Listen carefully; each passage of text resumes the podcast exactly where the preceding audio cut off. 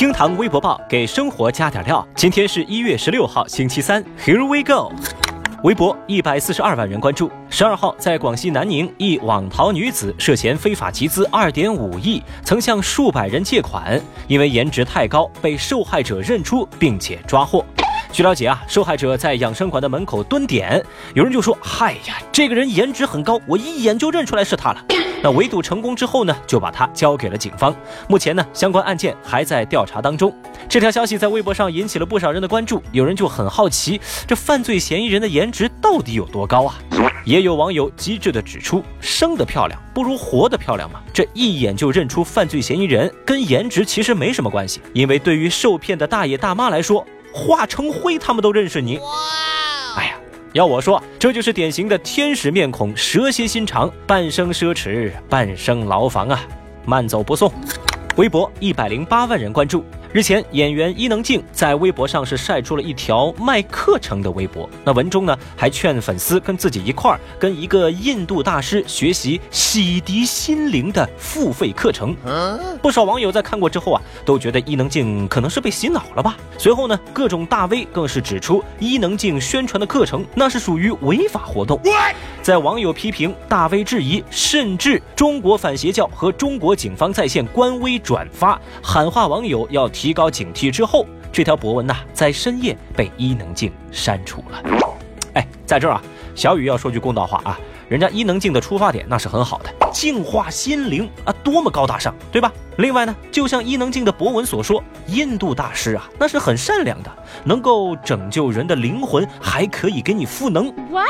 哎，不过呀，在这儿衷心提醒各位，没钱的灵魂呢，也许会辜负大师的期望。这个像我这种给不起钱的人呐，大师呢，呃，可能就没法救赎了。微博九十七万人关注。日前，江西一集团公司为下属的两个分公司员工发放总共二点五八亿和二点三九亿的年终奖。现场呢，他们把现金红包堆成了一堵墙，员工在现场只需要拎一袋扛着就回家了。哇！另外啊，对于患有癌症等特殊疾病的员工，公司表示，就算全年没有一天出勤，也能够每人领到三万块。由此啊，热搜词条“别人家的年终奖”窜上热搜榜。好了，来吧，各位，呃，留言说一说啊，您今年的年终奖到底有多少？只要你的这个年终奖啊比我的还少，那我们就从转发本期节目的听众当中抽取一位幸运儿，为他送上隔壁厅堂皮皮说皮皮的年终奖。各位听众老爷，赶紧转发起来吧！前段时间，北京到天津的动车上出现了这样的一幕：一个小伙儿挺身而出，动手教训了霸座乘客，并且将其打伤。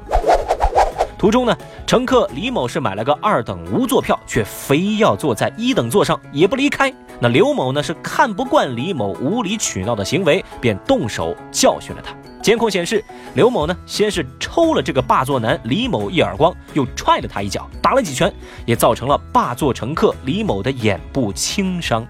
最终结果是，打人者刘某被判四个月拘役，罚款六万。案件的判罚在微博上的争议非常大。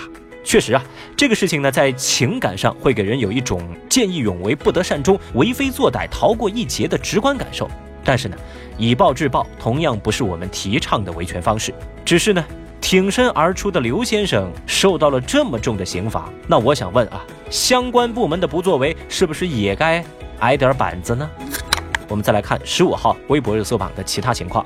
中国教育部考试中心和英国文化教育协会十五号联合发布中国英语能力等级量表和英国雅思、普斯考试的对接研究结果，标志着中国英语语言能力标准和国际考试接轨了。那么，在中国英语能力等级量表的四级到八级呢，就可以分别对应雅思总成绩的四点五分到八分。这个消息呢，是引起了微博一百二十八万人的关注。在十五号晚间，北京某律所发表案件播报，表示说，邱路光诉陈凯歌名誉侵权纠纷一案，陈凯歌呢已经遵照一审判决，分别在《法制日报》、作家文摘、北京晚报刊登法院公告。该案的判决呢已经履行完毕。那此前呢，陈凯歌被指责说针对这个案件拒绝道歉，也是发表了一个声明。当时他说呢，对判决情况还不知悉，将会积极的履行判决内容。那对于陈凯歌履行法院判决这事儿呢？也引起了微博八十九万人的关注。最近甘肃一名八岁女孩在校下体流血不止在媒体曝光的视频当中校方说啊这是同班男生用扫帚给戳伤的而女孩则说这是被老师和四名同学打伤。那么在媒体曝光的视频当中呢，小女孩的姑姑表示，小女孩的子宫已经被捅破，今后可能无法生育。女孩受伤已经是一个月之前的事情了，只是最近两天被曝光在网络上而已。消息呢引起了全网的广泛关注。经过舆论发酵，当地的公安局和教育体育局是介入调查，并且在十五号发布了一份通报，表示说，经查呢，这是在十二月份，这所小学一年级七岁学生马某某和六岁学生赵某某。怀疑这个小女孩偷拿了一块橡皮擦，并且呢还借人家一块钱没还，两个人呢就对小女孩进行推搡和殴打，导致其倒地之后，两个人又把小女孩的裤子脱掉，用教室里的扫帚对小女孩的下体进行乱打乱戳，致其下体受伤。而在通报当中提到，涉事的七岁男孩马某某和六岁的男孩赵某某，因为年龄未满十四周岁，不予处罚。同时呢，免去学校校长职务，给予警告处分；免去副校长职务，给予记过处分。看到这个消息，小雨真的没没法控制自己的情绪。同一件事情前后两天完全两种说法，小雨跟大部分人一样，我们还没有缓过劲儿来。我现在更希望官方能给出一个合理的解释，为什么前后两种说法完全不一致？如果说这真是一个六岁和一个七岁的孩子干的，那他们还那么小，你们怎么能放过他们呢？本节目由喜马拉雅 FM 独家播出。